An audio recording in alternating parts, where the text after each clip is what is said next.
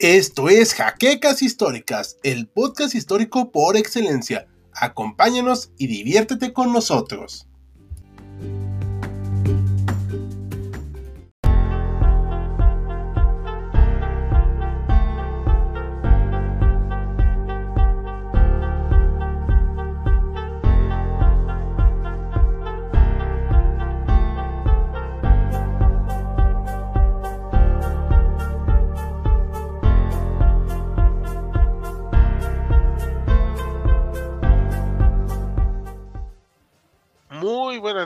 Historiadores. Estamos aquí en una transmisión más, eh, una charla entre historiadores, como dice aquí. Y hoy hablaremos de esa cosa llamada popularmente gripe española, que ya sabemos todos que no es la gripe española, pero bueno, es la forma popular en que se le conoce. Y nos acompañan hoy una mesa relativamente chiquita, pero no menos importante, con David Cabrera. Buenas noches. Y Joaquín, que no tiene apellido. ¿Qué tal? Buenas noches. Buenas noches. Es un Joaquín misterio. Es un misterio. Esta, este, este sábado se estrena otro video que escribió Joaquín, así que esténse pendientes. Está desmonetizado, así que véanlo con mayor razón. Porque está muy bueno, es de cosas sádicas. Y vamos a hablar de esta enfermedad llamada la gripe española. Y para que sea más dramatización, pues yo me enfermé de un resfriado. Así que estamos ad hoc, estamos en ambiente, ¿va? Pues vamos a hablar de este tema, vamos a conversar acerca de las consecuencias y de la relación que tiene con la guerra y de esa cosa hermosa llamada censura y propaganda que eh, le- yo creo que le ayudó bastante a desarrollarse a esta peculiar enfermedad. Pero bueno, vamos a empezar por partes, como diría Jack el Destripador, y vamos a hablar de la guerra en Europa y las primeras noticias de la enfermedad. Recuerden dejar sus comentarios, les dejamos aquí en el chat un blog que escribió Esaú Jaimes acerca de este primer caso de la gripe española. Bueno, esta gripe española se desarrolla ya casi finalizando la Primera Guerra Mundial, lo cual es muy paradójico. O sea, estamos en una etapa de gran destrucción, pero viene otra que a la gente se le ha olvidado y que tú comentabas, ¿no? Este David, que era como una epidemia olvidada, de la mortandad olvidada, ¿cierto? Sí, sí, justamente es eh, la, para la cantidad de muertos que se calculan y el impacto como en, en la memoria colectiva es casi nulo. ¿Pero por qué? O sea, en la Primera y Segunda Guerra Mundial que son tan recordadas, algunos cálculos dicen que ah, las, eh, la mortandad en, en esta epidemia pues puede superar a las dos. Mm, Sí, se calculan aproximadamente entre 40 o más millones de personas víctimas de esta enfermedad, que aunque es como un resfriado, eso no lo hace menos grave. Estamos hablando de 1918 y existían los antibióticos y varios estudios modernos de medicina y aún así las consecuencias fueron desastrosas. Nos manda salud nuestro patrocinador, Sergio Lugo. Buenas noches. Aquí los invitamos de nueva cuenta a dejar sus comentarios, sus me gusta, que son muy importantes para YouTube, y sus comentarios también hay y compartir, obviamente. Bueno, entonces, la guerra se está al punto ya del fin, en 1918, pero esta variante de la gripa se desarrolla en Estados Unidos. Y eso es algo muy curioso porque todo el mundo piensa que se desarrolló en Europa por la guerra. Y no. Fue en un lugar que no estaba afectado por la guerra. Se detectó el primer caso en Fort Riley el 4 de marzo de 1918. Ya está a todo lo que da la maquinaria de guerra estadounidense enviando soldados al frente, ¿no? Sí, Aquí ¿eh? empezaban, ajá, empezaban a mandar, bueno, a reclutar primero y pues, entrenar a los soldados porque pues eh, no sabían nada de cómo ir a la guerra. Por lo tanto, tenían que juntarlos, entrenarlos para poder darles la instrucción básica. Sí. Bueno, aunque ya habían practicado en México tiro al blanco. No, Pero, ¿cuántos? Eh, sí, unos miles, ¿no? O sea, pero Sí. sí, no, no. Llegaron hasta, llegaron más de un millón de soldados a, a Europa, entonces ¿Hay tantos? No, no creo. creo que sí la cifra es un millón. Si quieres te Sí. la reviso ahorita, porque creo Sí, que sí es no, un millón, ¿eh? Sí, Ajá. sí, solo estamos bromeando un poquito, pero sí, Ajá. se estima que más de un millón de soldados estadounidenses estaban llegando y este conflicto bélico ya había durado demasiado, ya la gente estaba harta y sobre todo los alemanes también estaban agotados, pero que también estaba agotado el cuerpo humano. Y el sistema inmune de los soldados, pues yo creo que en ese momento no era el mejor. En medio de trincheras, barro, estrés, mal comidos, mal abrigados, tensos. Esa es una de las razones por las cuales esta enfermedad va a encontrar un excelente caldo de cultivo en Europa. Pero, lamentablemente, no sabemos exactamente cómo se empezó a desarrollar ahí, porque a, raíz de la guerra, se pensó que muchas de estos eh, de estas bajas eran pues por otras razones ajenas a este virus que se estaba exportando desde América a Europa. Y ahí vino algo muy interesante que vamos a hablar más adelante que nos va a platicar Joaquín acerca de la censura. ¿Ok? ¿Vamos bien hasta aquí? Sí. Bueno, el, en la, en la guerra podemos encontrar entonces que ya hay como más de 10 millones de muertos. ¿Cómo es posible que tengamos esta noción de que sean 40 millones? ¿Cómo se llegó a esa conclusión? ¿Ustedes saben?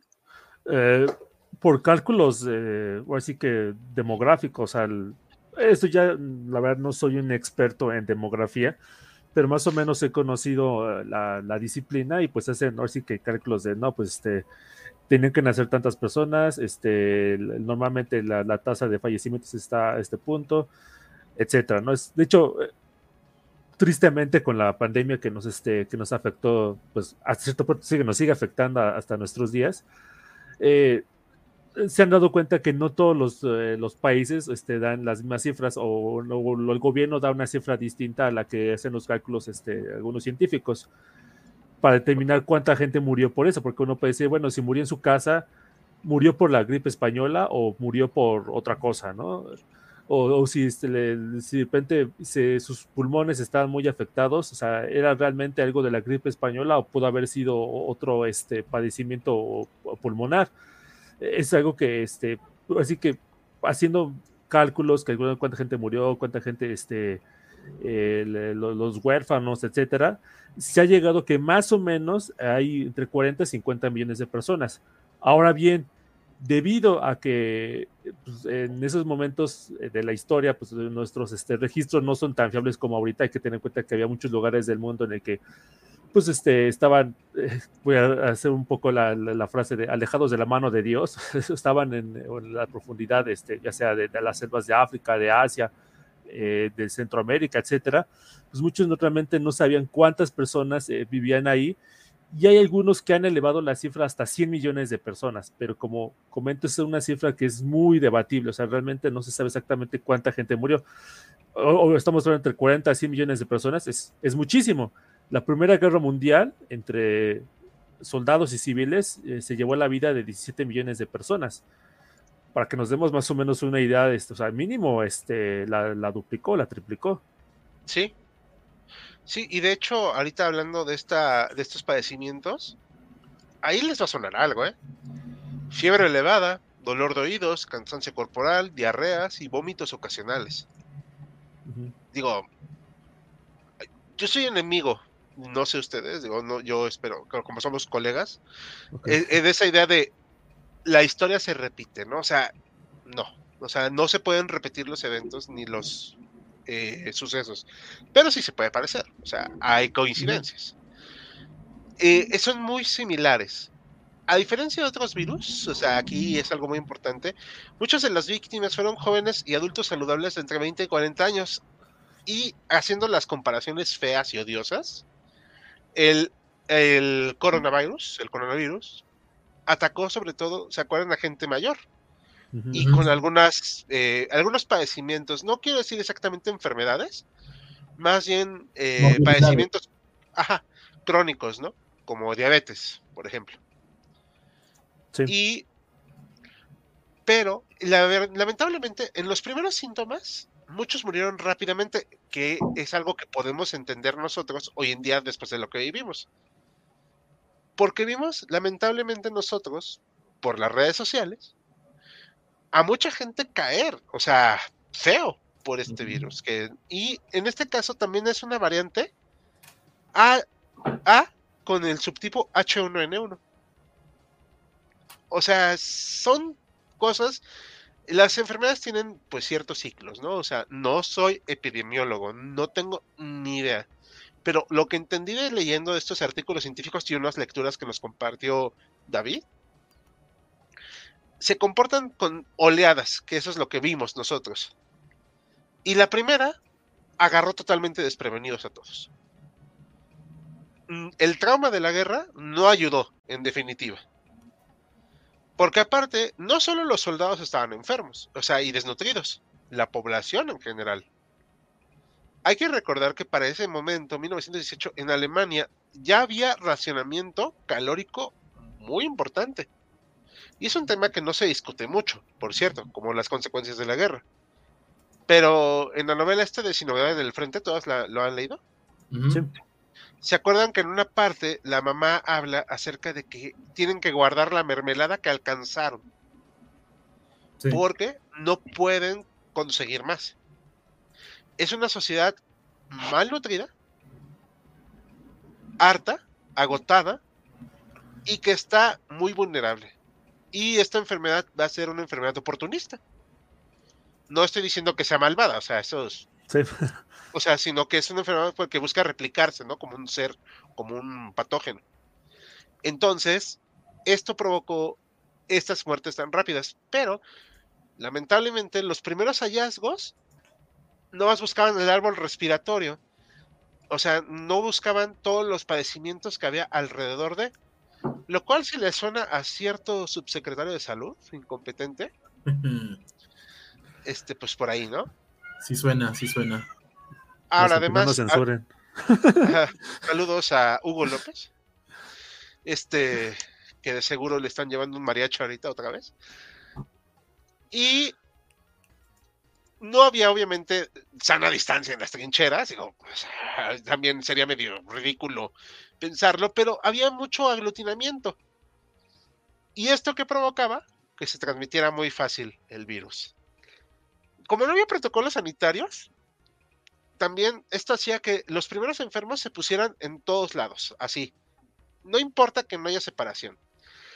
Y lamentablemente las medidas sanitarias llegaron un poquito muy tarde.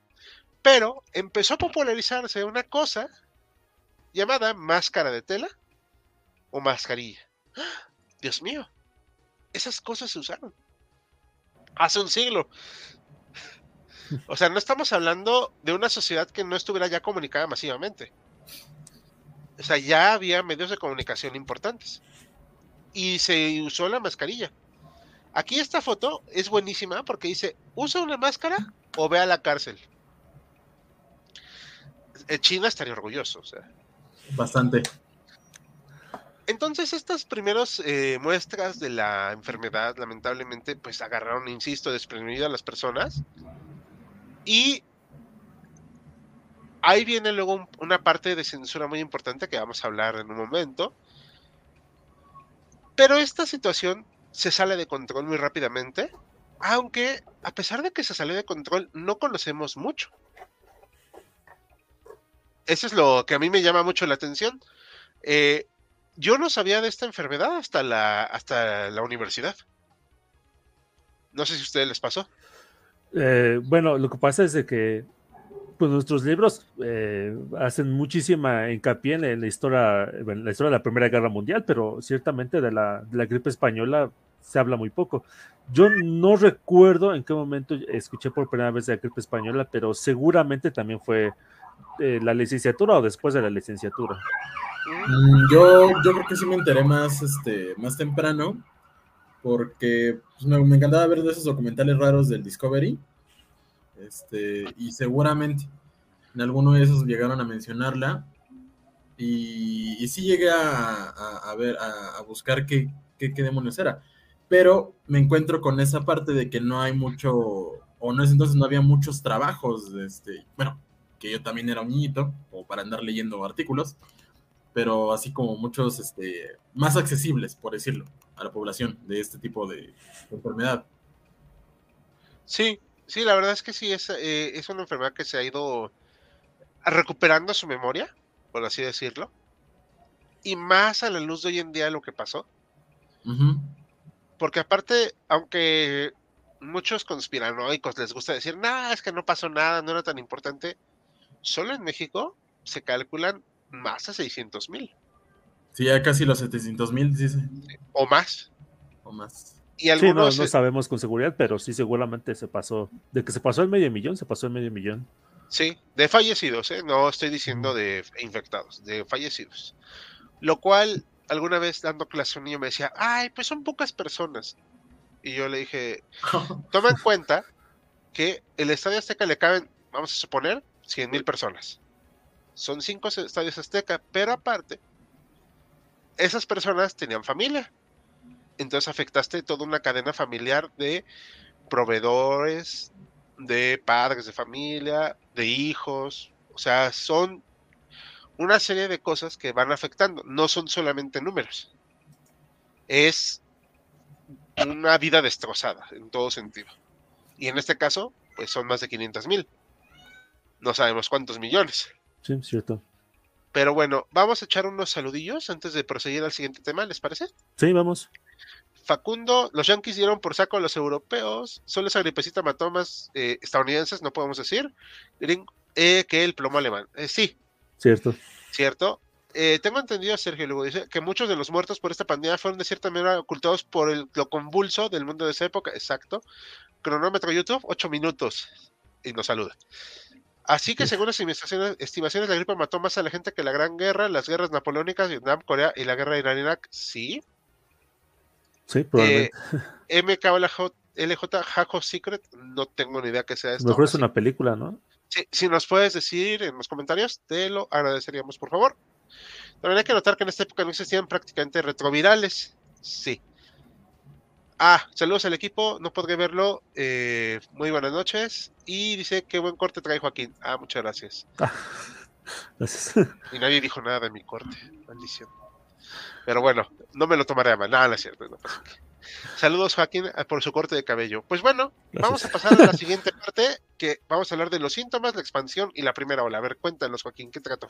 Sí, este, bueno, ahorita este, voy a ponerme un poquitín técnico. Espero que no esté aburrir demasiado a la audiencia y bueno, también téngame un poco de comprensión. Hace más de 10 años que no tomo una clase de biología, así que espero que mi profe Chinchilla no se ruborice de lo que voy a decir a, continuación.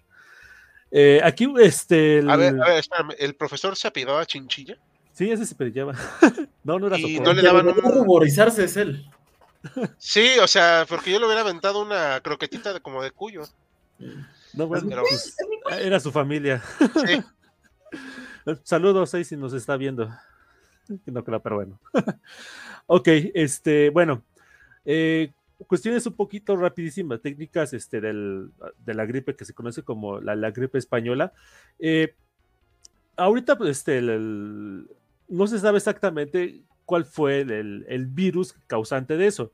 Ha habido muchas investigaciones al respecto y sobre todo en lugares, por ejemplo, como Alaska, en el que el, pues, los lugares es muy frío y los muertos este, pues, eran enterrados en condiciones que pues, casi casi los, este, eh, los congelaban.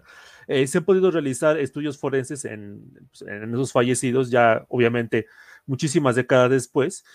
Y eh, se han llegado algunas, este, más o menos, este, conclusiones de que estamos hablando de un virus de tipo porcino, eh, de la familia del AH1N1. Aquí en México este, pues fue más o menos famoso, este, porque hace 10 años más o menos eh, tuvimos nuestra propia eh, mini edición de, la cuarentena por la, epidemia justamente que le hicimos la influenza H1N1. Bueno, es, este, es algo más, fue algo más o menos parecido, bueno, por lo menos los investigadores han, llegado a la conclusión de que es más o menos el mismo virus. lo que eh, causó eh, pues, conflicto a, los, este, a la, gente que se vivía en ese momento es de que eh, este virus, bueno, esta gripa tuvo un comportamiento de tipo W. Aquí justamente en, esta gráfica podemos ver la, la, línea punteada, es las personas fallecidas a causa de las gripes antes de 1918. Y aquí eh, se puede notar que la mayor parte de los fallecidos o son gente muy joven, o estamos hablando de entre niños, muy niños, o sea, bebés, la mayoría, eh, tengamos en cuenta que pues este antes de que se inventaran las vacunas este pues muy, muchos niños este, pues, no llegaban ni a los cinco años la mortalidad infantil era muy grande eh, y el otro este extremo que también este crece mucho la mortalidad es este eh, la gente de la tercera edad o sea en este caso a partir de los 65, 75 años, este, 60 años no es de tercera edad, pero en esa época sí era de tercera edad, eh, es este el, momento en el que, bueno, el, tramo de la, de, la, población que más este, fallece por causa de la gripe en, en esa época. Sin embargo, eh, la gripe española o la gripe de 1918, aquí podemos ver que hay un, un pico en medio, por eso la, la W, de gente entre los 20 y los 40 años. Era algo eh, muy raro que, se, que, no se observaba en las gripes anteriores, de que gente que, pues, tenía entre 20 y 40 años que pues, caía fallecida por, este, por la gripe. Ha habido muchísimos este, eh, intentos por explicar por qué se dio eso, por qué se dio esa anomalía que explica, ayuda también a explicar por qué fue el trauma que causó la gripe española a la gente. Eh, de esa época. Hay algunos que han hablado de que eh, esa generación vivió una pandemia de HN3, H3N3 este, cuando eran niños y que eso de alguna forma los, este, los condicionó para que fueran más susceptibles a, fallecer por, por, por este virus. la, cuestión es que realmente no sabemos por qué, por qué es ese, eh, esa particularidad, ¿no? ¿Por qué tanta gente entre los 20 y 40 años murió durante la gripe española? Eh, ¿Qué tanto afectó a la, guerra? Es otra cosa que también causa muchísimo este, eh, contradicciones, este, polémica entre los, investigadores. Eh, se tiende a pensar de que la concentración de soldados pues, en lugares, condiciones que eran muy insalubres, si no han visto videos sobre cómo era la vida en las trincheras, eran condiciones terribles, o sea, la, gente vivía muy mal en esa época. Eh, bueno, en, esos lugares en particular, y vivía junta, y pues eso hacía que se contagiaran muy fácilmente las enfermedades. Eh, sin embargo, eh, también es cierto que lugares que estaban muy lejos del conflicto también se vieron este, afectados por, por la gripe. Entonces, eso, pues como quería pensar, pues realmente qué fue lo, lo, lo que pasó, no se sabe, no se sabe exactamente. los primeros síntomas, o sea, esta gripe tuvo tres olas. Y en las tres olas eh, este, había síntomas similares a, las gripes estacionales, a, las gripes pues, de, todos los años. Eh, eh, sin embargo, este, la cuestión es de que pues, muchas personas llegaron justamente a, fallecer por, la gripe española. la gripe de 1918. Espero que los españoles que nos estén viendo no se, este, no, se enojen demasiado por usar tanto ese adjetivo para la gripe. Ahorita vamos a explicar por qué gripe española, por qué se le dio ese tipo de, española. Eh, eh, ¿Qué hizo distinto a, esta gripe del 18 a otras gripes que causó tanta mortalidad?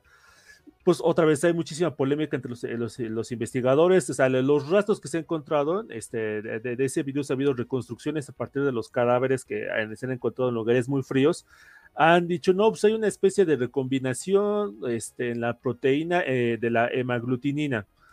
No tengo ni la mínima idea de que sea eso, ¿no? Pero eso causa muchísima polémica entre los este, investigadores para decir, no, eso fue lo, que causó que hubo muy, muy, este, más mortalidad o menos mortalidad. Cuando empezó también es otro este, momento, momento de, pues, eh, de, polémica.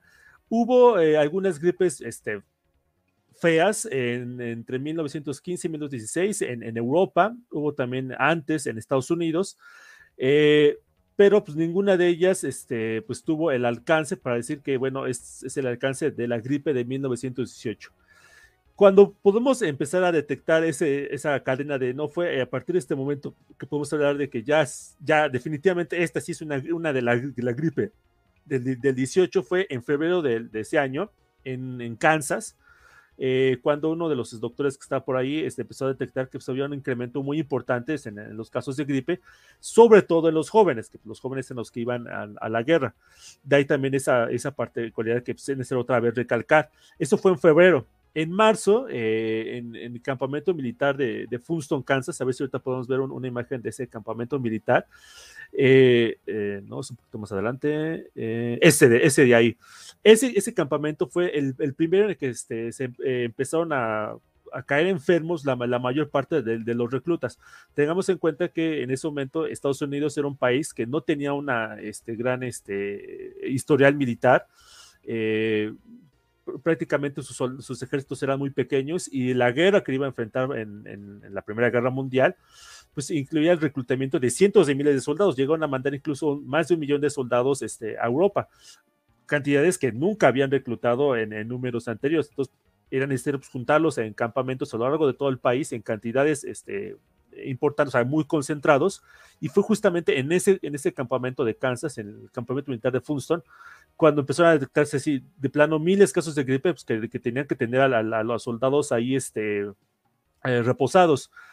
Eh, otra cosa que es importante eh, mencionar es de que la mayor parte de las personas no es que morían exactamente o, por, sí mismas por, la gripa, sino por una neumonía que solía este, presentarse, uh, una neumonía bacteriana que, se, presentaba porque sus defensas estaban muy bajas, afectaba, entraba, se, se, daba esa, esa neumonía eh, en ese momento, de hecho, o sea, los antibióticos todavía no se inventaban, van a pasar este, unos 10 años más o menos para que se invente, para que se descubra la penicilina.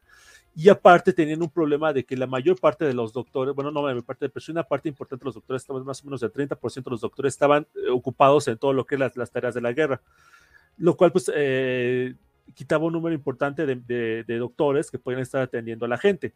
Eh, entonces, este, ya para este antes de que terminara la primera hora, la primera hora termina más o menos en julio del 18, ya eh, miles de campamentos ya, también estaban este, eh, contagiados. Ya en la costa este, porque Kansas está más o menos lo que es el, el medio este norteamericano, eh, pero ya la, la, costa este ya se, se había este, infectado en, en cuestión de, de, meses, ya más o menos para mayo ya estaban, ya estaban enfermos, y ya en junio, eh, más bien para julio, ya la, la, la enfermedad, la, pandemia ha llegado a Australia. Pues estamos hablando que está más o menos a, a miles de kilómetros este, de Estados Unidos y miles de kilómetros este, del, de, de, Europa, donde, donde está la guerra. O sea, yo creo que es, o sea, salvo, no sé, Antártida, creo que es el lugar más lejano que, que podemos imaginarnos del, de, de, de, donde se origina la, la, gripa a donde este, está, está la guerra.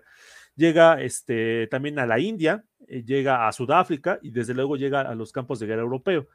Eh, sin embargo, este, este primer brote fue relativamente poco este, mortal.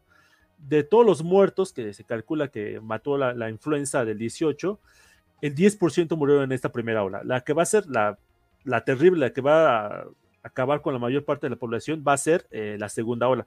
Pero esta ahorita este, le van a ver mis compañeros. Nada más un apunte más y explicar por qué se llama, eh, por qué le dieron el nombre de gripe española.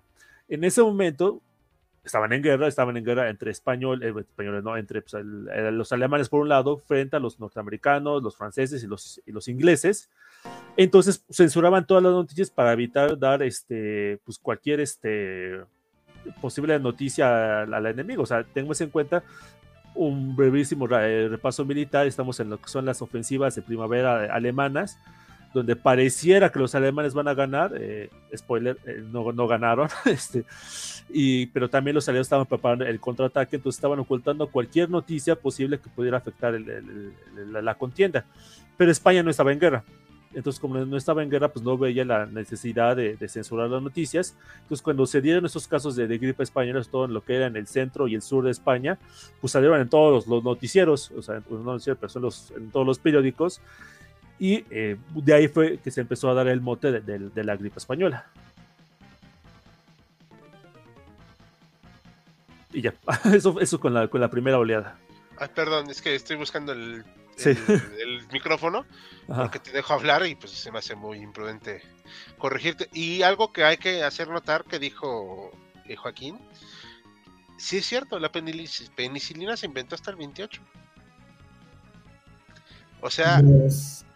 Y también otro punto, vi en, en, una de las notas que los virus, o que existían los virus, se descubre hasta 1930 o 33.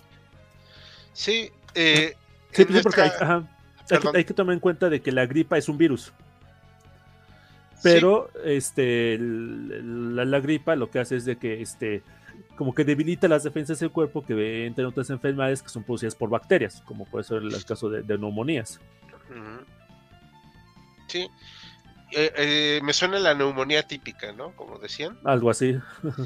Este, al- algo también que quisiera comentar más todavía. Eh, perdón. Una disculpa, es que entre la gripa y todo ando medio que vole. Nosotros estamos hablando en nuestra modernidad, en nuestro entorno. Pero estamos muy cómodos yendo a la farmacia a comprar algo. En ese entonces no había tanto esa posibilidad. Sí podían comprar, o sea, existían las farmacias, me queda muy claro. Pero no era la facilidad con la que tenemos hoy en día. Y por eso se está controlando el antibiótico, porque se los toman como si fueran dulces. Lo cual está provocando un problema de supervivencia para la humanidad. Y no es a la ligera ese comentario. Sí. O sea, de hecho, aquí está eh, para los conspiranoicos que se ponen su gorrito de aluminio. Aquí hay una campaña de vacunación en México. Estamos hablando de México. Post-revolucionario. O sea, después de un millón de muertos de la guerra, vacunándose. Así de grave fue. Sí, o sea, quiero que se le dé, eh, tanto nosotros como la audiencia, se le dé la dimensión de la gravedad a este asunto. O sea, porque ese gobierno de Carranza, con sus asegúnes, dijo, tenemos que destinar recursos para vacunar a la población por esta enfermedad. Qué, ca- qué- qué- qué pesado, ¿no? O sea, y estamos hablando de hace 100 años y hoy en día gente que se pelea porque dicen que no quieren vacunarse porque les van a insertar un chip. O sea, e- ese es algo que a mí me sigue sorprendiendo. Pero bueno, les vemos un par de comentarios antes de pasar. Sí. Eh, entre la gripe española y la guerra civil que hubo después quedó redestruida España. Sí, España siempre busca cómo destruirse, chicos.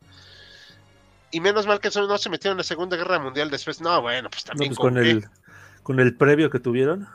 Sí, con el opening. Nosotros por el sur teníamos la gripe. Ah, ah, solo tenía 4 o 5 años. Ah, ok. Ah, lo sabía, la verdad. Saludos. Y bueno, ¿algo más que quieran comentar antes de seguir?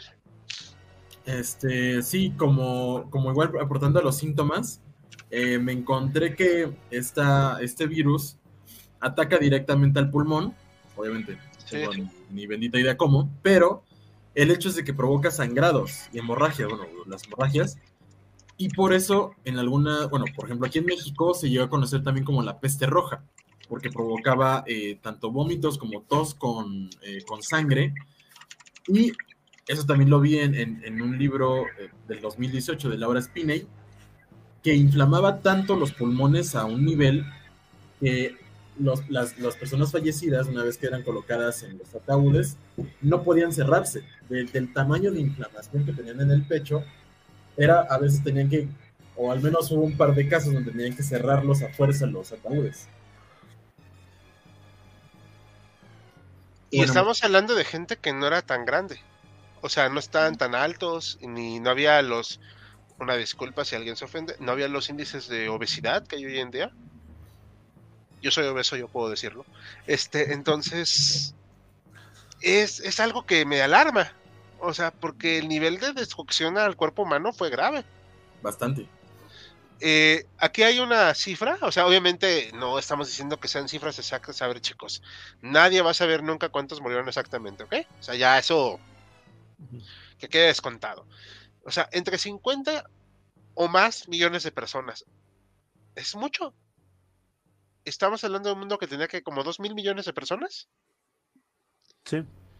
Sí, más o menos. Mm, Y- 2000 más o menos, ajá. Pues es que te gusta un 2% de la población, más o menos, 2.5 al 5% según las cifras. Así De la obviamente.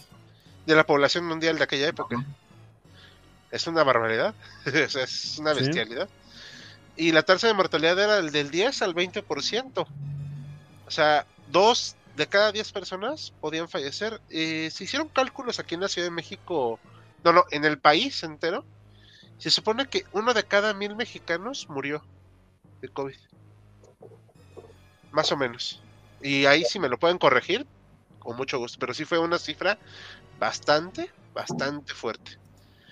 Y estamos hablando de que ya tenemos medicinas modernas, ¿no? O sea, eh, nos comenta Eloy Magaña, se cruzó con los eventos de la Gran Guerra. Es que es un caldo de cultivo. Algo que también quisiéramos que comprendieran, y esto me apoyan mis compañeros, va junto con pegado. Una gripa empieza a surgir, el cuerpo humano, que es lo que yo comentaba al respecto, en ese momento está muy tenso, está muy debilitado por los años de guerra, no está preparado para recibir una enfermedad de este calibre. ¿Y qué pasa? Pues caen como moscas. Y lo peor aún, viene que se quiera hacer censura, que eso es lo peor. ¿No? O sea, eh, vamos a pasar entonces ahorita a la segunda ola. Perdón, nada más un, breve apunte ahorita que, mencionan eso, y creo que es eh, importante mencionar que una de las estrategias que, que, utilizaron los distintos beligerantes era, durante la Primera Guerra Mundial, era matar de hambre a, sus, este, a sus contrincantes. Eso en Alemania, o sea, el, el bloqueo al alemán este, para, todos los este, para todas las colonias que tenía, aparte que las perdieron durante la guerra, y aparte de que los propios alemanes o el propio ejército se encargó de la, toda la industria y eso fue un desastre. Pero el caso también de Inglaterra, que eh, Inglaterra sí dependía más de, de, sus, eh, de sus colonias, y que Alemania hizo lo, imposible por bloquear este, el, comercio este, británico con sus distintas colonias de ultramar.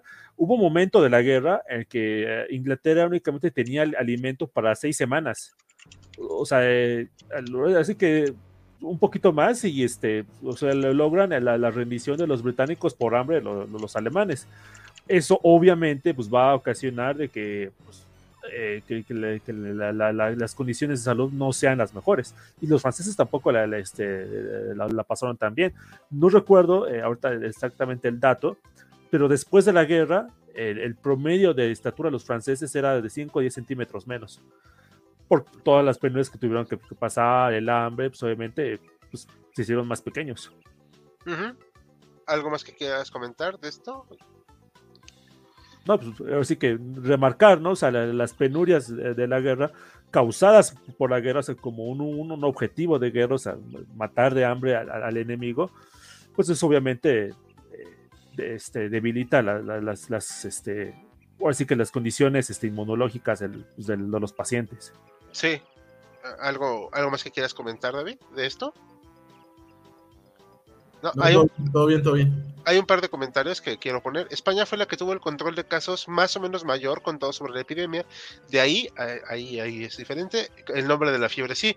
Exacto es lo que comentábamos. Y para que no se enojen nuestros compañeros de España, no estamos acusándolos de la gripe. Es el nombre común. También hay que tener en cuenta que la gente no le puedes cambiar los nombres, ¿no? De los eventos. Porque luego no, no, no captan como cuando un loquito le nombra quincena trágica a la decena trágica, pues se va a quedar decena trágica porque nadie le da a decir quincena, salvo el loquito y su loquita. Entonces, saludos al Zócalo Capitalino. Ya entendí la referencia. Entonces, eso me refiero. O sea, los eventos históricos, los historiadores ni siquiera les ponen el nombre. ¿eh? Es la gente la que les da el nombre. Y pues, en este caso se quedó gripe española. Ellos tuvieron la fortuna de poder decir qué estaba pasando, lo cual al, para el estudio de este evento es importantísimo, porque mientras todos los demás andaban eh, desquiciados tratando de ocultarlo, esos españoles que literalmente no tenían nada que perder, sí dijeron, oye, está pasando esto. O sea, sí era importantísimo. Y esto de la guerra total que ahorita mencionaste, Joaquín, es importantísimo también para entender el porqué de la debilidad del sistema inmunológico. Eso lo menciona Hotman, o sea, era destruir totalmente al enemigo, volcar los recursos de la nación para destruir al otro, lo cual a la larga obviamente resultó pues, sí, desastroso. Sí, eh, otra pregunta, dice Sergio, sería ¿cuántos murieron por las secuelas y cuántos morirán ahora también por las secuelas? Esas serán muertes que nunca se contabilizarán, perdón. Eh, sí, eso también hay que tomarlo muy en cuenta. No vamos a poder saber de esa época, no vamos a saber. Ya, ya no, si no lo supimos en ese momento, no lo sabremos ahora. De nuestro caso actual, haciendo las comparaciones feas, pues, pues más que nada hay que ver los reportes, ¿no? De los, este, de las secretarías de sanidad y todo eso, de ver cuánta gente está falleciendo por ciertos padecimientos y ver cuáles están incrementando. Que creo que los que se estaban incrementando, sobre todo, era la cuestión de la de enfermedades este, cardiovasculares por las consecuencias del COVID. Digo, creo que va por ahí. Pero bueno, pues lamentablemente no sabremos todo esto. Ahora, pues pasamos a la segunda ola, ¿va? Vamos. Eh, la segunda ola, haciendo otra vez la semejanza con la del COVID, fue devastadora. Así como nosotros empezamos a ver aún más gente fallecer, en ese momento se volvió un descontrol ya nadie permaneció a salvo. Em, aunque hay zonas que evidentemente recibieron un menor impacto, es cierto también que estas eran muy alejadas o no estaban dentro de los grandes centros urbanos, que es obviamente la forma más fácil de contagiar a alguien, con las conglomeraciones. Se cree que también sufrieron enormemente las tribus indígenas de Alaska lo cual era una tragedia porque si ellos generalmente estaban aislados, ¿qué sistema inmune iban a tener con las enfermedades más comunes? Lamentablemente, pues no. La ciudad de Nueva York aparentemente enterró a 33 mil víctimas de la segunda oleada nada más. Pero no sabemos exactamente. Y Filadelfia, que es una ciudad mucho menor y de menor afluencia que Nueva York, enterró 13.000 en semanas. Pero es demasiado tomando en cuenta que Nueva York es infinitamente más grande. O sea, es una y más eh, condensada. Pero la desventaja de estas ciudades es que están en puertos. Y ahí les entra todo. Y la cantidad de migración que recibían, pues no tenía parangón, ¿no? Aparte muchos estaban saliéndose por la guerra.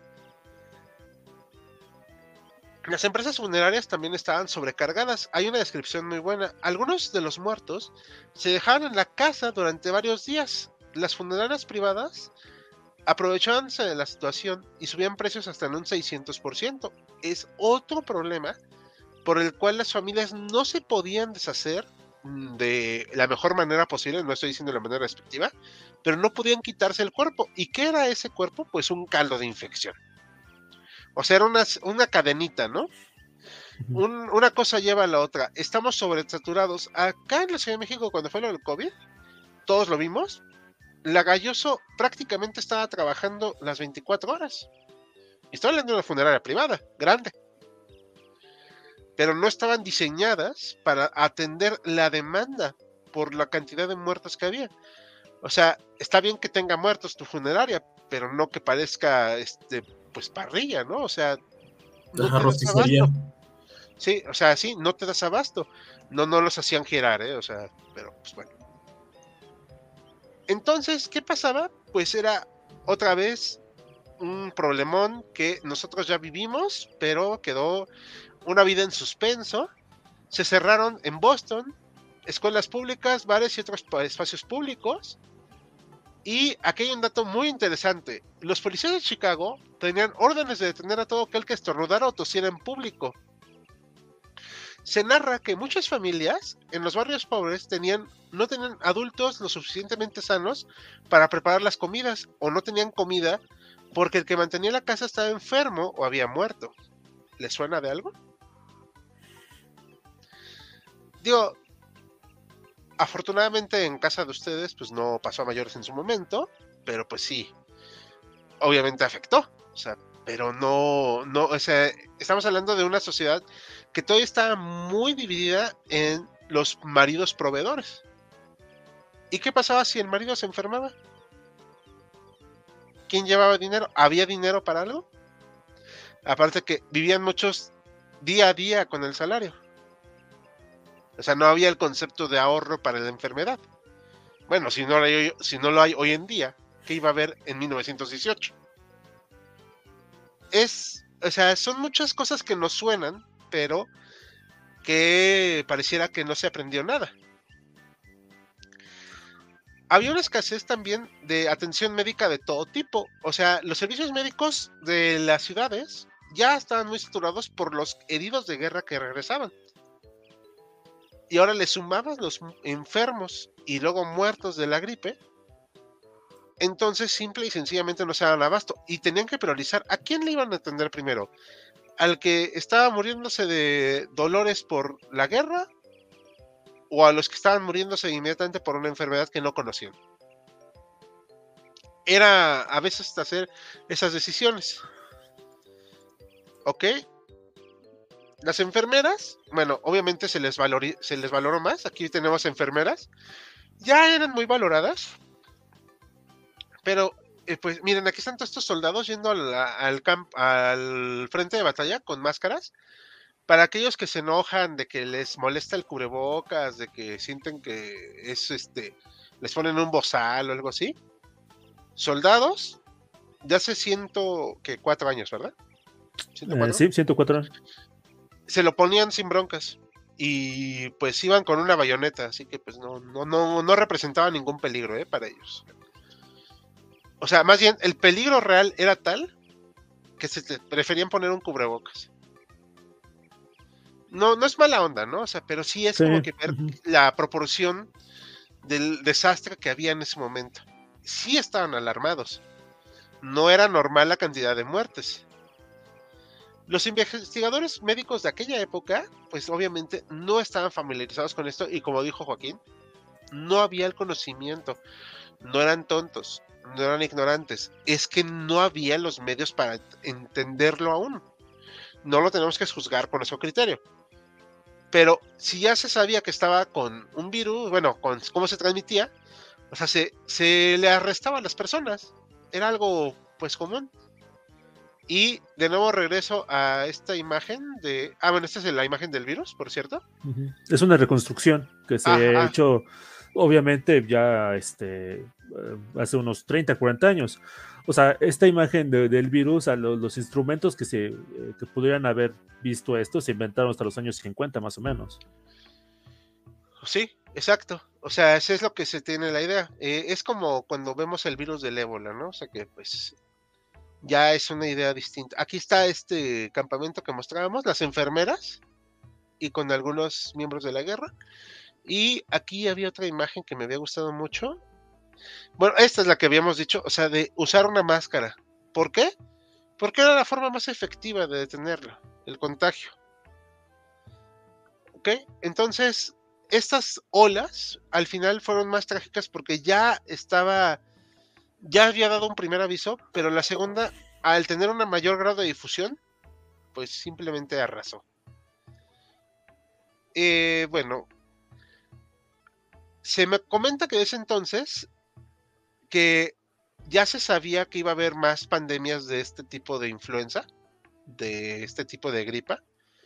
Y pues de hecho, si nos damos cuenta hasta cierto punto, ahí sí son cíclicas, ¿no? O sea, porque ya ves lo que comentabas del 2009, si no lo recuerdo. Eh, que también fue otro tipo de gripe, o gripa, o como se diga, pero fue de menor impacto.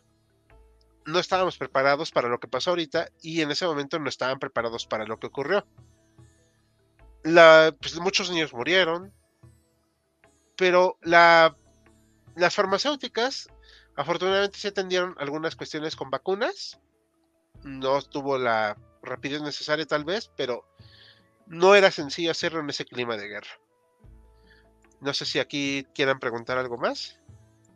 Ah, un dato curioso que encontré eh, revisando un poco esto de la, de, la, de la, gripe del 18 es que cambió muchas costumbres y una de esas costumbres era la de mascar tabaco.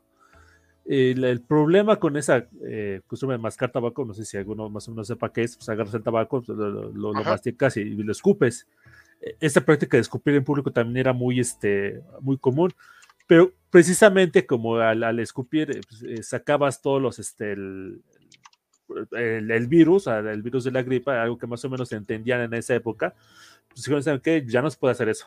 O sea, ya, ya, ya, no puedes estar escupiendo en público, ya no puedes estar mascando el tabaco.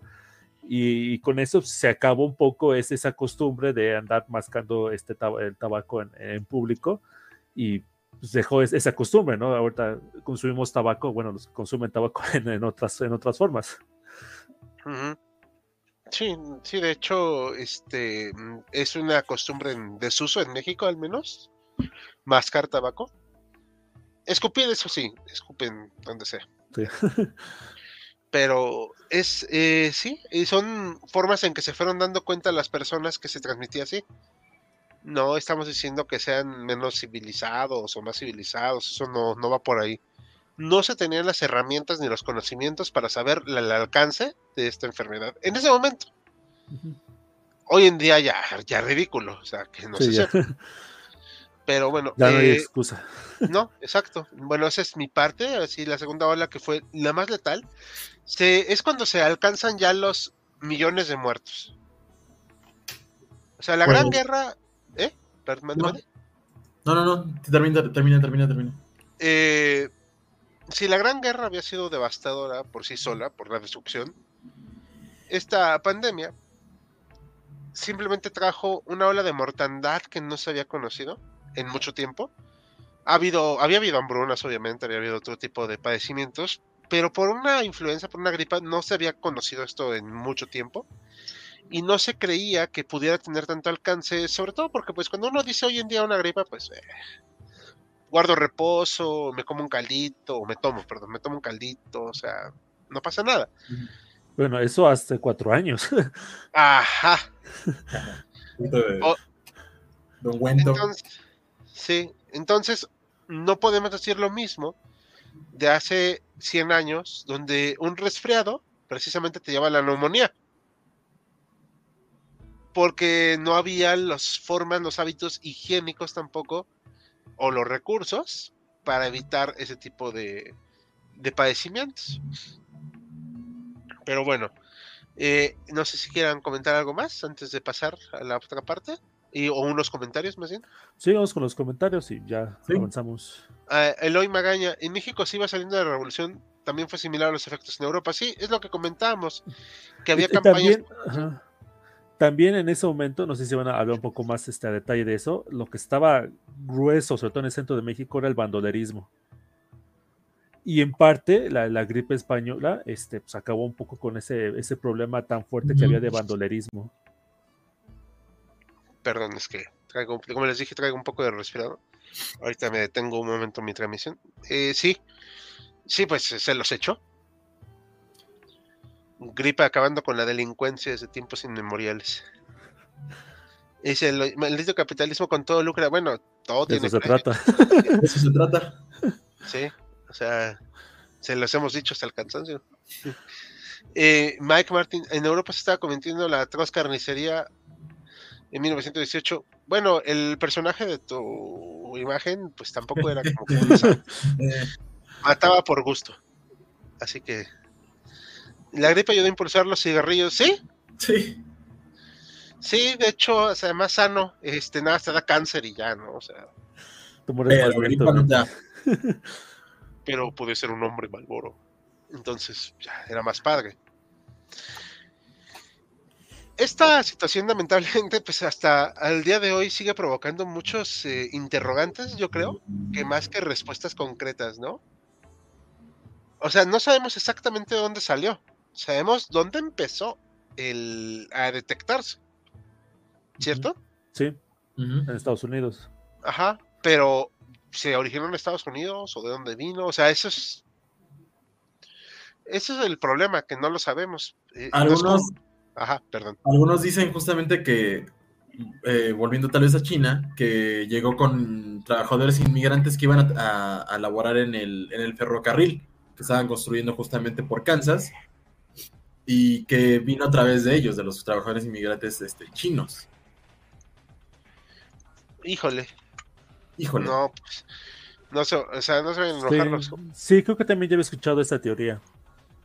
otra teoría que escuché, ahí sí no, otra vez, o sea, no, soy biólogo, nada por el estilo, que es que nació en Europa y que en parte el, las mutaciones que adquirió la, la gripe española frata mortífera se debieron a la guerra química que, en ese momento estaba desatándose entre los dos bandos.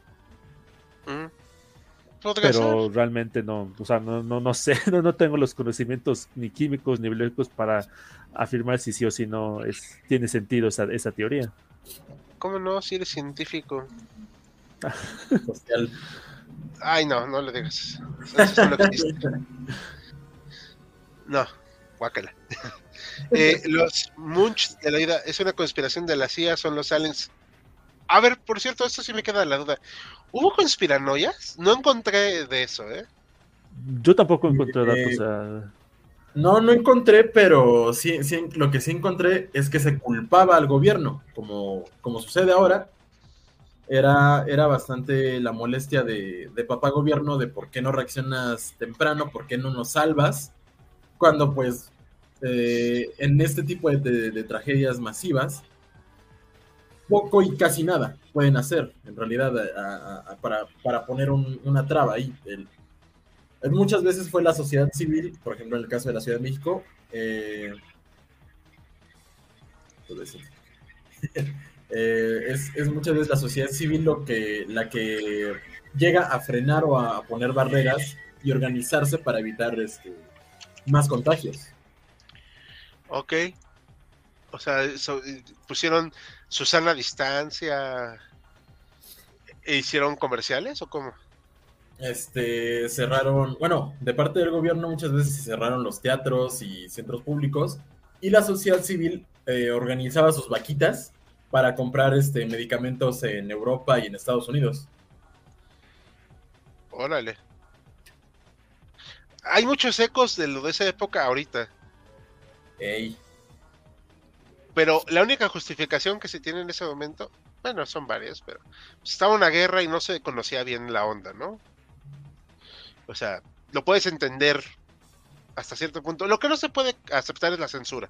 Digo, eso, eso raya en lo criminal. Pero lo otro, pues sí, no sabías ni dónde salía. Ok, va, te la compro. Pero actualmente, pues sí, no, no se puede justificar. Aunque también sí me da cosa los que decían que le robaban líquido de las rodillas, pero bueno, eso es otro. es un clásico.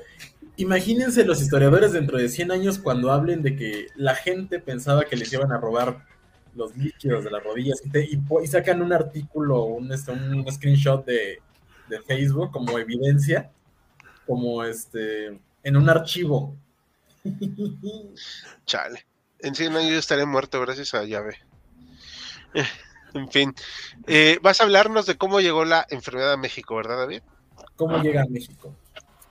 Sí, pues ya, ya que tuvimos más o menos el panorama de, cómo le fue al resto del mundo, que de hecho también hay, hay un... Eh, el libro este de, Laura Espinel se centra bastante en, la vivencia diaria de, muchas partes del mundo, en, en diarios que recolectó, en, este, en los periódicos, en entrevistas que llegó a hacer con algunos de los este, descendientes de supervivientes, eh, que relataban pues eh, ríos, de, ríos de cuerpos en las calles, que, no eran eh, llevados, no eran atendidos muchas veces por el Servicio Público de Sanidad.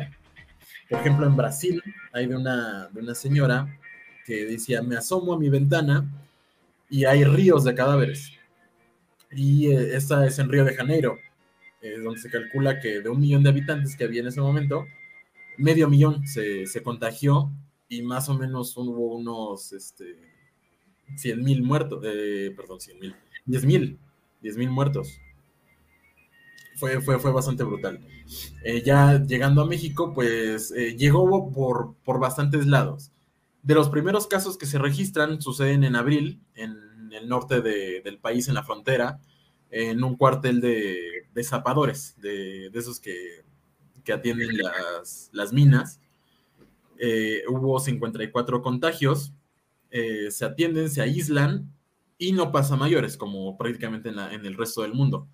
Esta primera oleada eh, pasa desapercibida y se, se olvida prácticamente durante abril esos primeros 54 casos.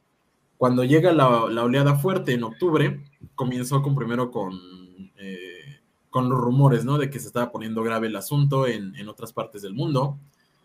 Eh, se trataba de, de alertar a la población sobre los cuidados básicos de higiene, de, de airar las casas, de, evitar el contacto con, eh, directo con otras personas.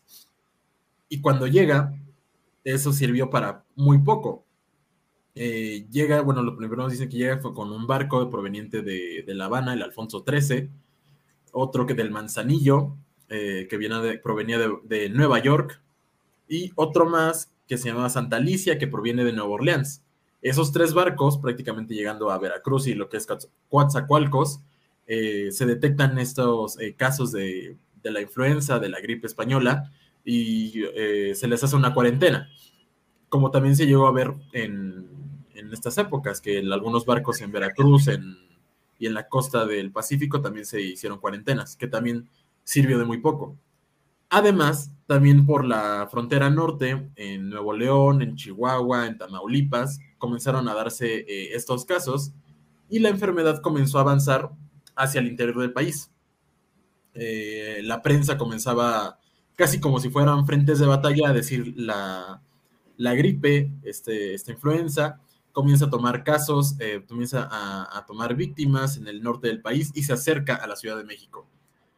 Eh, y así día con día van reportando el avance, por decirse, de, la enfermedad.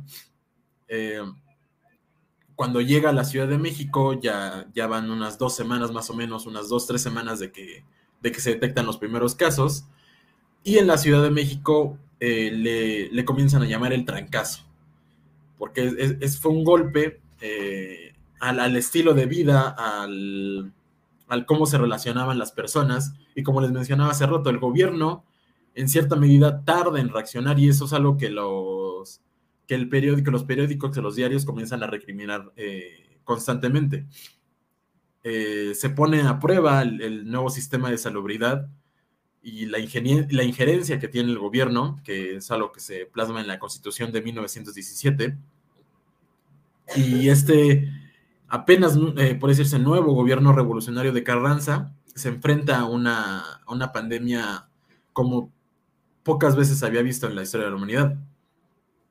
Eh, comienza también el problema de, de los cadáveres.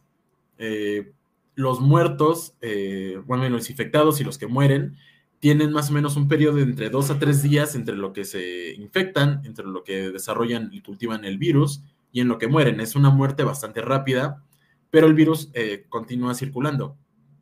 Eh, se prohíbe eh, de, inmediato la circulación del público en la calle desde las 11 de la noche hasta las 4 de la mañana. durante ese tiempo salen brigadas para limpiar las calles con algunos este, químicos se recomienda también a la población que constantemente estén limpiando sus fosas nasales con, este... La, verdad no recuerdo cómo se llaman los, los componentes químicos, pero se recomienda que estén eh, constantemente limpiando cada de 4 a 6 horas estén limpiando. También el, uso de las máscaras. Se comienza una eh, campaña de vacunación como la que vemos en, la pantalla. cierran los cines, cierran los teatros, cierran eh, la estrategia es controlar los espacios públicos, pero igualmente los muertos se siguen acumulando. Hay, una, hay, uno, hay varios estudios que, dicen que en el país eh, se reportan entre 1.500 y 2.000 muertes al día. Los estados más eh, afectados, aparte de la Ciudad de México, son Chiapas, son Puebla, Morelos, que justamente como comentaba Joaquín, estos bandoleros o muchas veces eh, revolucionarios eh, renegados que no estaban todavía de acuerdo con, que Carranza estuviera en el poder, fueron eh, diezmados justamente por, la enfermedad. Y es cuando surge, ah, o al menos lo que viene en, el artículo que lo cita, dice que aquí comienza esta famosa paz de los sepulcros. Hay paz porque ya no hay quien esté luchando. Eh, la sociedad civil o las organizaciones civiles, al ver que, no hay una respuesta pronta del gobierno, comienzan a reunirse, comienzan a, organizarse por su cuenta, eh, hacen fondos para comprar eh, tanto mascarillas, pagar también a, a, otros estados para que les den medicamentos que ellos creen que pueden servir para, para, para mitigar eh, los efectos, que para este momento son, eh, se busca lo paliativo, es decir, eh, se busca aminorar los síntomas, ¿no? En, vez de buscar una cura directamente, se busca aminorar los síntomas, como, como justamente nos pasó al, al, inicio de esta, de esta, pandemia, se buscaba bajar la fiebre, cortar un poco lo, los problemas con, con la respiración. Y hay uno, hay un, hay un caso bastante interesante eh, que lo tengo justo aquí, que Francisco Valenzuela eh, es un diputado de la Ciudad de México. Él creía mucho en esta idea de los miasmas, que era esta creencia de que los malos aires o eh, malas sustancias que, que, se frecuentaban en el aire era lo que provocaba la enfermedad. Y él como solución dijo, pues vamos a plantar árboles en Texcoco para que estos frenen los aires que están este, contaminando a la ciudad y así vamos a frenar la enfermedad. ¿Puedo dar un dato cultural? Sí, sí. Eh, Texcoco es una zona de aquí cerca de la Ciudad de México donde había un lago. Ya no lo hay y no lo habrá. y hace 100 años no lo había. Digo, para que quede claro. Y eh, es actualmente una zona de desechos corporales, por usar la palabra más, sí, políticamente correcta, ¿les parece? Me gusta. Sí, y en ese entonces ya era un lugar de desechos corporales. Se plantaron un buen de pinos, si mal no recuerdo, ¿no? Cedros, creo que eran. Ah, cedros, para evitar que haya estos terregales hacia acá, a la ciudad. Y ese proyecto se retomó luego en los ochentas. Pero sí, en esa época sí se No estaba tan perdido, ¿eh? Pero bueno, al menos era de buenas intenciones. Y ya 100, años, o sea, también lo comprendes, ¿no? Pero bueno, ¿qué pasó entonces? Eh, la pandemia, pues como tal, duró unas, ¿qué serán? A la, desde principios de octubre hasta mitad de diciembre, que es cuando comienzan a bajar los, los casos, son 10 semanas más o menos, ¿no? Unas 10, 10 semanitas. Eh, las medidas que toman, eh, muchas veces son, eh, como, como ocurrió nuevamente, impopulares. Tanto el cierre de, establecimientos, se, argumenta que van a, colapsar la economía que de por sí ya viene bastante, bastante de, eh, torcida con la revolución, con la hambruna también que hubo en la Ciudad de México de 1915, con las guerrillas, con los bandoleros que siguen asaltando a, los, a, los, a los que abastecen a la Ciudad de México. Y también se piensa en suspender el tráfico ferroviario entre las poblaciones que estuvieran afectadas y aquellas que no. Pero pues también eh, las protestas se nos hicieron esperar y esta eh, idea se, desechó. Solamente se, cancelaron los viajes de, aquellos eh, tranvías que transportaran pasajeros, más no los que llevaran, ¿cómo se dice?, mercancías justamente irónicamente se cree que la, enfermedad entra a la Ciudad de México por un conductor de vagón ferroviario, pero obviamente eso es ponerle el dedo a alguien arbitrariamente, ¿no? Eh, la, mortalidad igualmente que, en el resto del mundo se centra entre estos jóvenes entre los 20 y los 40. se estima que entre esos dos meses y medio, casi tres meses, mueren entre 300 mil a 500 mil eh, personas, 500 mil mexicanos, por así decirlo. Y eh, cuando comienza a bajar, ya a la segunda quincena de diciembre, eh, se puede decir que hace un respiro, comienzan de nuevo las actividades a retomar su, su, camino ah, y regresa nuevamente a la enfermedad ya por, por entre febrero y marzo de 1919 pero esta vez este, con muchísima menos fuerza.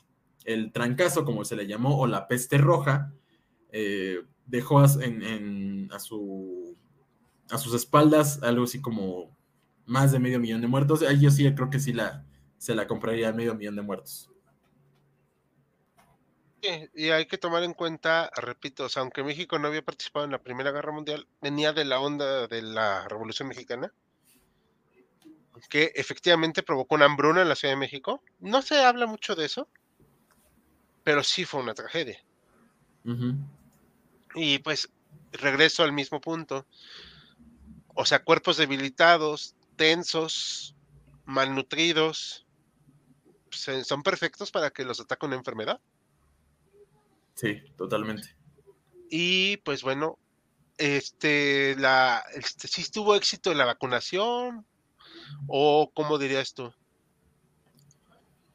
Pues es que es raro porque llegó, llegó súper rápido la, ola bastante dura, que fue entre octubre y diciembre, y, después eh, desapareció, no, no se quedó en, la población como ha sucedido con, esta enfermedad, con, el COVID, con el COVID. Eh, es raro, eh, más bien es difícil medir si sí funcionó o no, porque en un momento desaparece y desaparece prácticamente del mundo. Hay casos que se reportan hasta 1920 en algunas islas del Pacífico, pero eh, mundialmente, por decirse que se llevó eh, a, los, a los más débiles y los que sí pudieron resistir, no creo que haya sido por, por la vacunación, la verdad. A lo mejor fue cuestión genética, cuestión este, ya sabrán los, biólogos, tal vez yo, no me quiero meter tanto en Honduras, pero yo la verdad no creo que la vacunación haya sido la, solución en este caso en específico. Ah, hay, hay, quien apunta que es posible que los que hayan sobrevivido es en parte porque hayan sufrido gripas más o menos parecidas en, épocas anteriores. Esto un poco lo, sacan a, relucir porque se han dado cuenta que normalmente las, sociedades más aisladas eran las que pues, tenían las, tasas de mortalidad más altas. Por ejemplo, o estamos hablando de los colonos europeos que vivían en África, tenían un, índice de mortalidad menor que eh, pues, los, este, los nativos, o sea, los africanos, este, los negros, perdonen por la palabra, no sé cuál sea los, los nativos. Africanos eh, este, que, este, que vivían aislados de las comunidades eh, este, de colonos europeos, pero les, les pegó, o sea, llegó alguien que, tenía la gripe y, murieron muchísimos de ellos. Igual, incluso, por ejemplo, aquí en, el continente americano, las poblaciones este, de, nativos este, tenían un, este, un, índice de mortalidad muchísimo más alto que el, que de la gente que vivía en las ciudades justamente creo que pues eh, iría con la con lógica a, los reportes que hay que, el virus continuó circulando hasta 1920 entre las poblaciones de, algunas islas en el Pacífico, que son poblaciones aisladas como tal. Sí, sí, de hecho, o sea, es que es lo que comentábamos, ¿no? Que por eso los indígenas de Alaska, este, que según hay que decirles esquimalas, pero pues bueno. Eh, los esquimalas son los de Groenlandia, ¿no? Ni idea. Ah, bueno. Perdónenme a los de Alaska, los de Groenlandia. Miren, si comen esquimos, pues son esquimales. Este, qué mal chiste, perdón. Soy esquimal. Pero, pero sí les afectó muchísimo porque lo que comentábamos, o sea, si están aislados, a, ver, pueden resistir que un oso polar los ataque, ¿no? Pero es pues, una gripa no.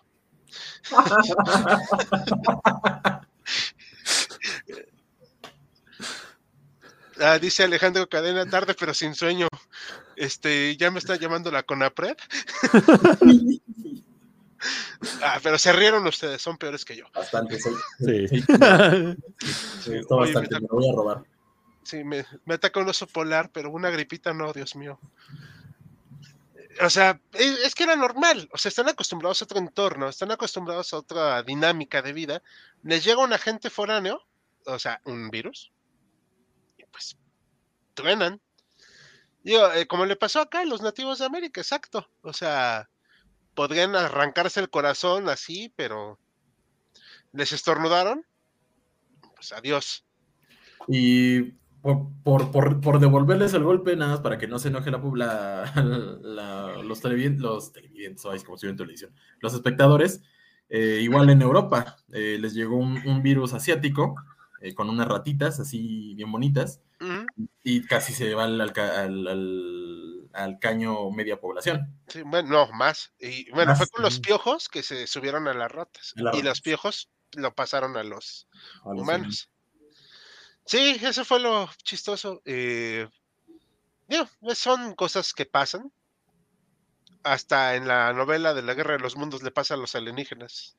Ah, muy buena, de hecho. Sí. Qué buen plot twist. Ajá. No los mató las armas ni nada, pero sí lo que se comieron de aquí. No estaban acostumbrados. Y es normal, o sea, nada más que fue tan grave que me sorprende mucho que el día de hoy no se ponga la suficiente atención en esto, no solamente a nivel profesional, en nuestras carreras, sino a nivel de educación básica. O sea, hace un siglo una gripa nos azotó y hace unos años una gripa nos azotó.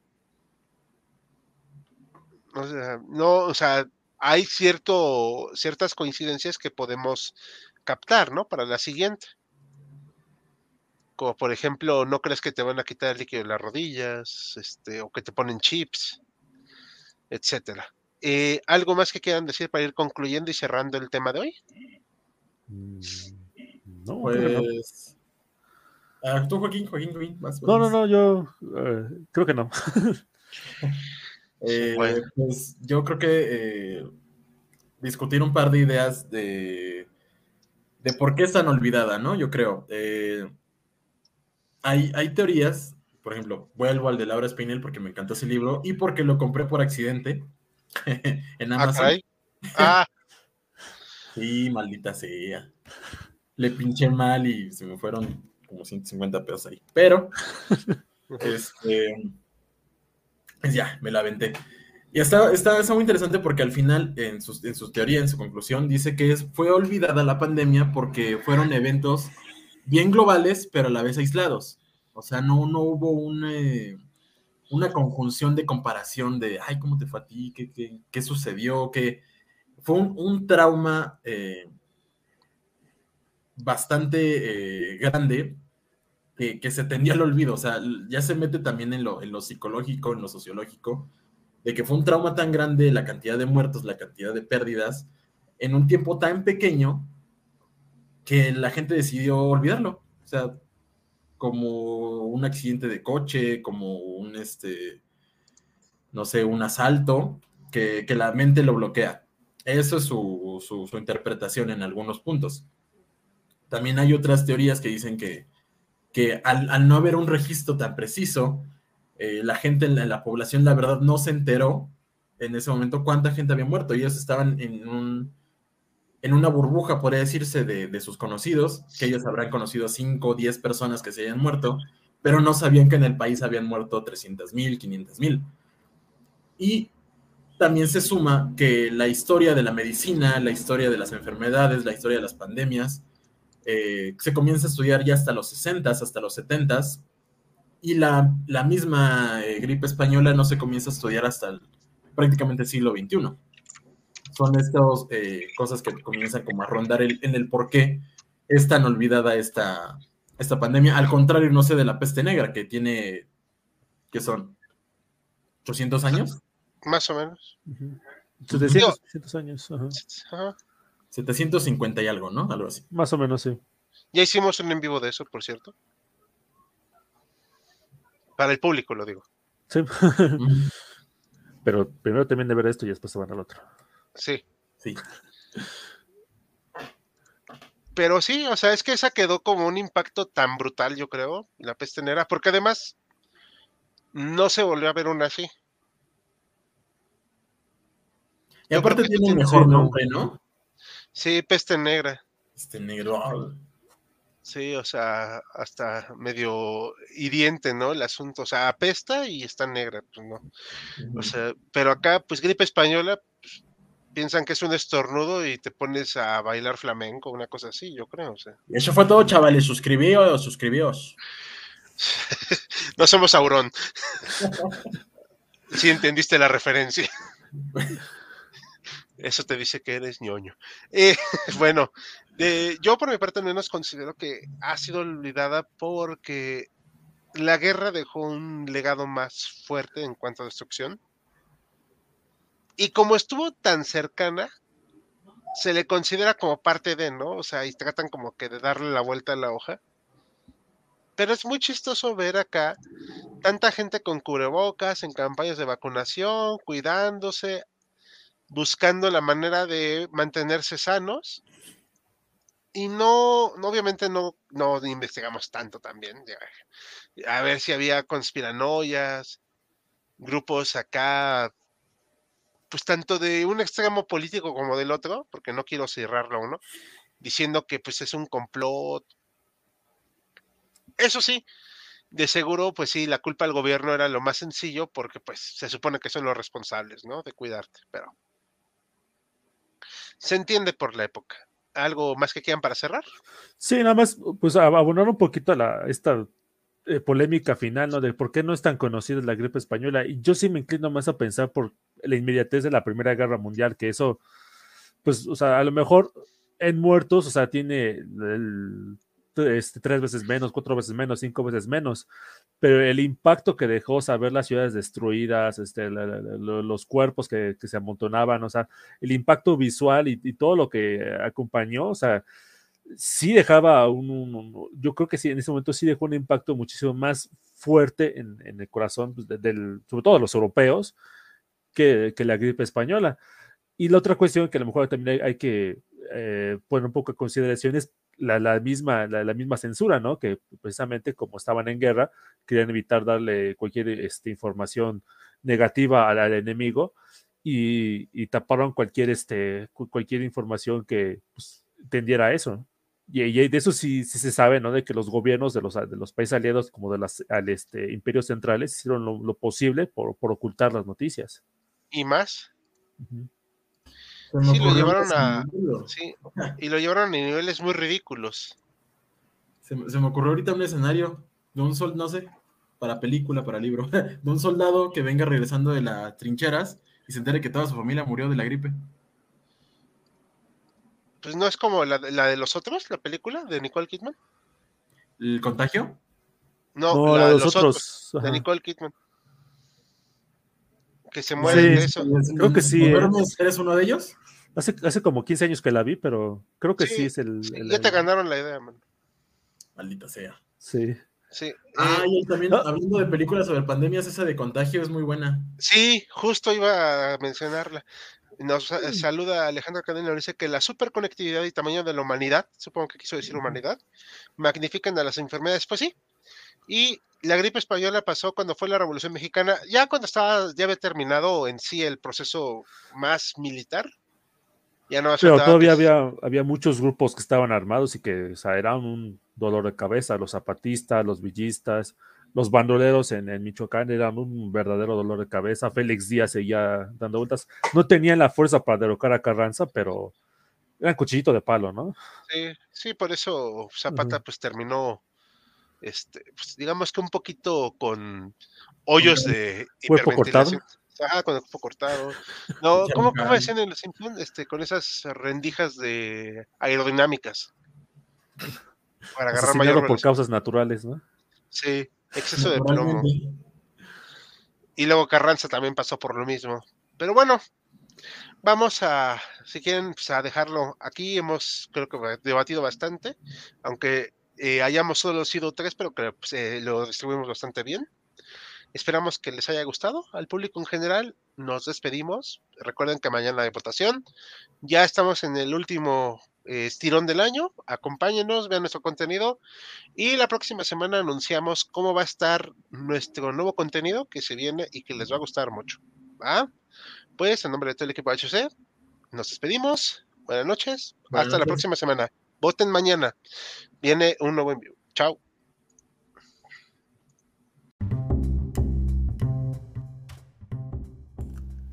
Gracias por habernos acompañado en Jaquecas Históricas, el podcast histórico por excelencia. Hasta la próxima.